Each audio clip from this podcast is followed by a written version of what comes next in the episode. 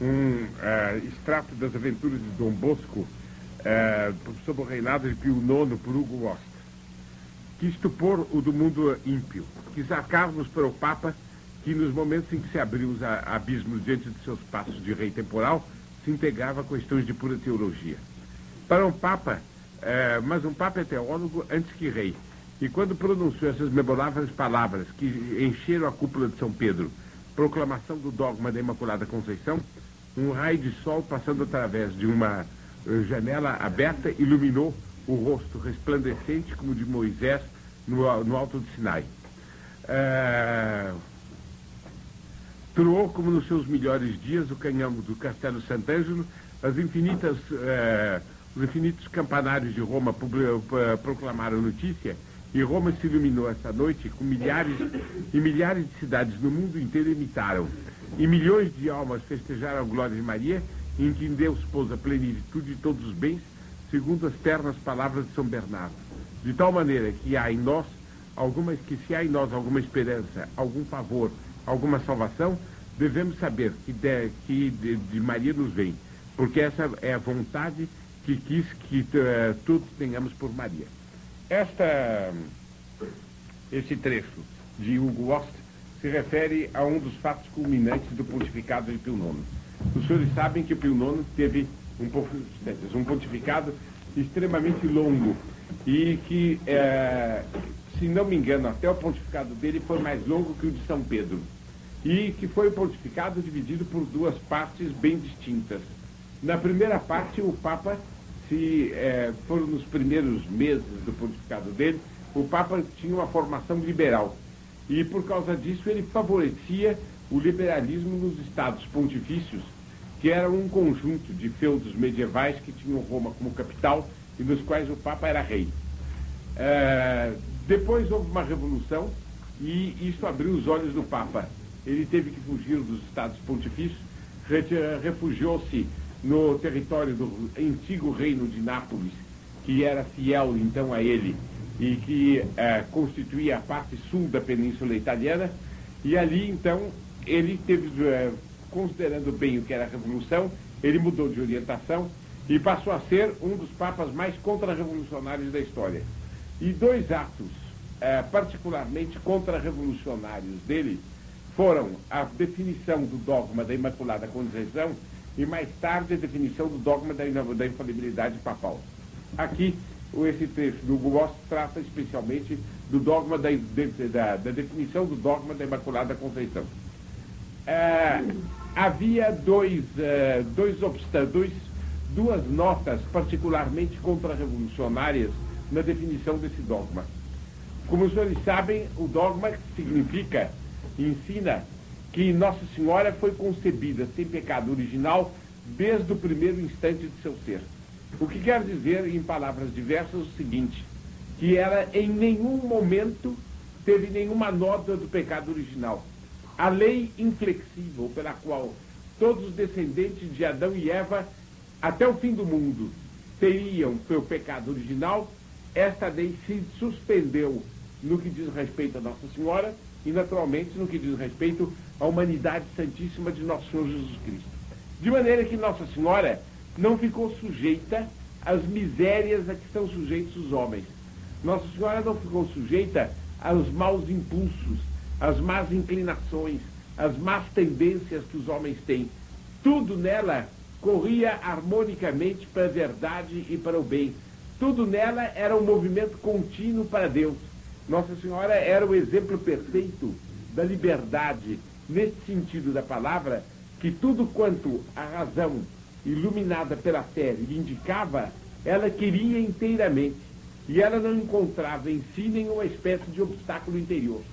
A graça, por outro lado, acumulava, era cheia de graça, de maneira que o ímpeto com que é todo o ser dela se voltava para tudo quanto é verdade, tudo quanto é bem, era verdadeiramente indizível. Ora, ensinar que uma criatura, uma mera criatura humana, como foi Nossa Senhora, Nosso Senhor Jesus Cristo não foi uma mera criatura humana, era a natureza humana ligada à natureza divina, formando uma só pessoa, mas uma mera criatura humana, como Nossa Senhora, tivesse esse privilégio extraordinário, isto era fundamentalmente anti-igualitário. E definir esse dogma era definir uma tal desigualdade na obra de Deus, uma tal superioridade de Nossa Senhora sobre todos os outros seres, que evidentemente haveria de fazer espumar de ódio todos os espíritos igualitários. Mas havia uma razão ainda mais profunda para que a Revolução odiasse esse dogma. E a razão era a seguinte: o revolucionário ama o mal. Ele é um simpatizante do mal. Ele tem alegria quando ele encontra em alguém um traço de mal. Ele tem, pelo contrário, muito pesar quando ele vê uma pessoa em que ele não percebe um traço de mal. Por quê? Porque ele sendo ruim, ele sente harmonia, sente simpatia com aquilo que é ruim. E ele procura encontrar o mal em tudo. Ora, a ideia de que um ser pudesse ser tão excelsamente bom, tão excelsamente santo, desde o primeiro instante do seu ser, haveria de causar num revolucionário, evidentemente, ódio. Os senhores imaginem a, a, a situação assim: um indivíduo perdido de impureza, um verdadeiro porco. Ele sente as inclinações impuras que o levam para todo lado e sente naturalmente a vergonha, a depressão que essas inclinações impuras causam nele. Máxime porque tem o consentimento dele. Ele cedeu nisto. Evidentemente, ele se sente todo, todo deteriorado pela concessão que ele fez. Agora, vocês imaginem um homem desse considerando Nossa Senhora que não tinha nenhuma apetência para impureza, que era toda ela feita da mais transcendental pureza. Ele sente, evidentemente, um ódio, uma antipatia, porque ele, ele sente o seu orgulho esmagado pela pureza imaculada daquela a respeito da qual ele está pensando. Então, definir uma tal ausência de orgulho, uma tal ausência de sensualidade, uma tal ausência de qualquer prurido de revolução neste ser privilegiado, era afirmar que a revolução foi objeto de um tal repúdio da parte de Nossa Senhora que realmente é uma coisa que a gente compreende que tem que doer e que tem que causar ódio aos revolucionários.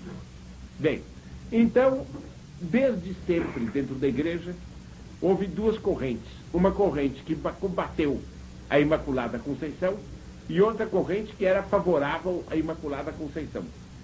Naturalmente seria um exagero dizer que todo mundo que combateu a Imaculada Conceição é porque estava trabalhado por pruridos revolucionários. Mas é fato que todo mundo que estava trabalhado por pruridos revolucionários combateu a Imaculada Conceição. De um lado. Agora, de outro lado, é verdade que todos aqueles que lutaram a favor da Imaculada Conceição, pedindo a proclamação do dogma da Imaculada Conceição, neste ponto mostrava uma mentalidade contra-revolucionária. De maneira que, de algum modo, a luta da revolução e da contra-revolução estavam presentes na luta entre essas duas correntes teológicas. E, ah, por essa forma, nós podemos compreender que, numa época em que a revolução já andava deitando labaredas pelo mundo, houvesse quem ficasse indignado com a definição do dogma. Mas havia uma outra razão ainda que tornava odiosa para os liberais a definição desse dogma. É que não tinha sido definido ainda o dogma da infalibilidade papal. E havia uma corrente na igreja que sustentava que o Papa de si não era infalível. Ele era infalível apenas quando ele definia algum dogma assistido pelo concílio. E Pio IX, antes de definir o dogma da infalibilidade papal, pura e simplesmente mandou consultar, fez uma consulta a uma série de teólogos, depois consultou uma, os, todos os bispos do mundo, e depois, por autoridade própria, fazendo uso da infalibilidade papal, definiu o dogma da Imaculada Conceição. O que para um teólogo liberal era uma espécie de petição de princípio. Porque se não estava definido o que ele podia definir, como é que ele ia definir? Ele, pelo contrário, definindo, ele afirmava que ele tinha a infalibilidade papal. Né? Quer dizer, tudo isso foi um, uh, um, um rachar de uh, um instalar de indignações no mundo revolucionário. Foi também um entusiasmo enorme no mundo contra-revolucionário. E por toda parte começaram a aparecer as meninas batizadas com o nome de Conceição, exatamente em louvor do novo dogma, de onde uma série de conceições que se vieram multiplicando pelos tempos afora, cujo nome inteiro era Imaculada Conceição de tal, não é isso? E que era a afirmação de que os pais consagravam aquela menina à Imaculada Conceição de Nossa Senhora. Pio IX levou as coisas a tal ponto que durante o pontificado dele, isto eu vi na Suíça, durante o pontificado dele ele fez o seguinte, ah, havia a, a capital do protestantismo europeu era a cidade de Genebra, na Suíça. Era o foco de todo o protestantismo. O foco de todo o protestantismo, digamos. Era o foco de irradiação da forma mais execrável, talvez, de protestantismo, que era o calvinismo. Bem, é, por causa de modificações na legislação suíça, foi admitido que fosse construída uma catedral católica na cidade de Genebra no tempo de Pio IX. Quando Pio IX soube disso, mandou dizer que ele mandava de presente a imagem. E a imagem era uma imagem da Imaculada Conceição para ficar posta no centro de Genebra, para afirmar e proclamar esse dogma que os calvinistas e os luteranos, os protestantes todos, odiavam mais do que tudo. De tal maneira que o nono conduzia a luta uh, contra a revolução no, no tempo dele e no pontificado dele. Aqui contam um fato muito bonito, que é exatamente este. Pio IX estava numa situação política péssima. Os exércitos do Garibaldi ameaçavam cada vez mais os estados pontifícios. Como rei, ele era um rei que estava com o seu poder temporal minado. E então os liberais caçoaram dele. Que, que papa rei é este? Papa bobo. Ele está perdendo as suas terras e está se preocupando em definir dogmas. Pio IX não se incomodou, ele definiu o dogma. E uma explosão de entusiasmo universal seguiu-se a definição do dogma. Mas ele foi mais longe. Em 1870, quando os estados pontifícios estavam quase para cair, ele definiu, ele reuniu o Concílio Vaticano I e durante o Concílio Vaticano I ele definiu o dogma da infalibilidade papal. Conta-se que foi uma verdadeira beleza, que quando ele se levantou para definir o dogma, uma tempestade se abateu sobre a igreja de São Pedro vieram raios, estrondos, dir-se-ia que todos os elementos de ódio do inferno estavam desencadeados, convulsionando a natureza. Vocês podem imaginar esse Papa, do qual muitos dizem que foi santo, e eu não tenho grande dificuldade em admitir isto, esse Papa de pé, no meio dos raios que estrondejavam, definindo a infalibilidade do papado. Aconteceu o quê? Dias depois, de definida infalibilidade papal, as tropas francesas se retiraram de Roma, e, que eram as tropas que protegiam o Papa, e as tropas de Garibaldi penetraram em Roma. O Papa ficou prisioneiro no Vaticano. Mas foi tal o prestígio que a infalibilidade papal deu ao Papa, tal a autoridade que lhe deu sobre a igreja inteira, que os historiadores todos disseram que nem os papas da Idade Média tiveram um poder maior do que teve Pio IX. Nós temos então, entre Pio IX e São Gregório VII, uma analogia. São Gregório VII forçou a curvar-se diante dele o imperador do Sacro Império Romano Alemão pedindo perdão. Pio IX fez uma coisa, a meu ver, mais árdua e mais extraordinária. Ele forçou a revolução a curvar-se diante dele, não pedindo perdão, porque a revolução não perde perdão. Babando, rugindo de ódio, humilhada e esmagada. Sem pedir perdão.